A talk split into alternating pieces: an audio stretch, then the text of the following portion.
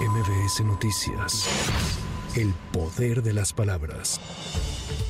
Leticia Ramírez, secretaria de Educación Pública, ofreció este viernes su cuarta conferencia de prensa para explicar los contenidos de los nuevos libros de texto gratuitos, en esta ocasión los correspondientes al tercer grado de primaria. Sin embargo, luego de que el gobierno de Chihuahua promoviera una controversia contra los libros de texto gratuitos, la titular de la dependencia aseguró que la SEP será respetuosa de lo que determina el Poder Judicial. Y en el caso de lo de Chihuahua, miren, nosotros somos respetuosos de la legalidad y en los momentos de los procesos judiciales. Esto es muy importante, de los momentos de los procesos judiciales.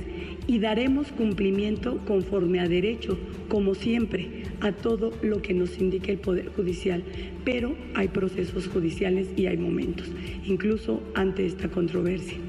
Y sobre el asunto de los libros para los niños, insistimos, es un derecho constitucional de niños, niños, de niñas, niños y adolescentes tener acceso a los libros de texto gratuito. Asimismo, la funcionaria refirió que no hay nada que temer respecto a la forma en que los libros de texto abordan los temas de sexualidad.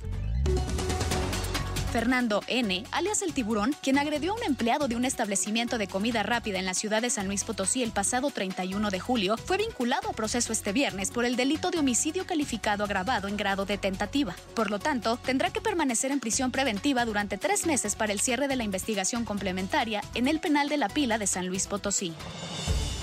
El levantamiento de la encuesta que servirá para definir quiénes serán los tres finalistas en la contienda interna del Frente Amplio por México inició este viernes. Este ejercicio, que concluirá el 16 de agosto, cuenta con el aval de los partidos políticos y fue acordado con los representantes de los cuatro contendientes, Xochil Gálvez, Santiago Krill, Beatriz Paredes y Enrique de la Madrid.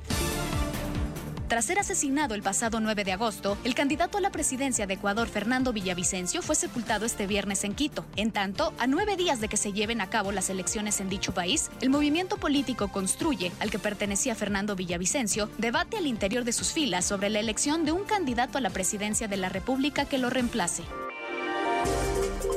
La Secretaría de Hacienda determinó aumentar el subsidio a las gasolinas a partir del primer minuto de mañana sábado 12 y hasta el próximo viernes 18 de agosto, por lo que los automovilistas pagarán menos por cada litro de gasolina magna y premium que compren. También desembolsarán menos por cada litro de diésel en las estaciones de servicio.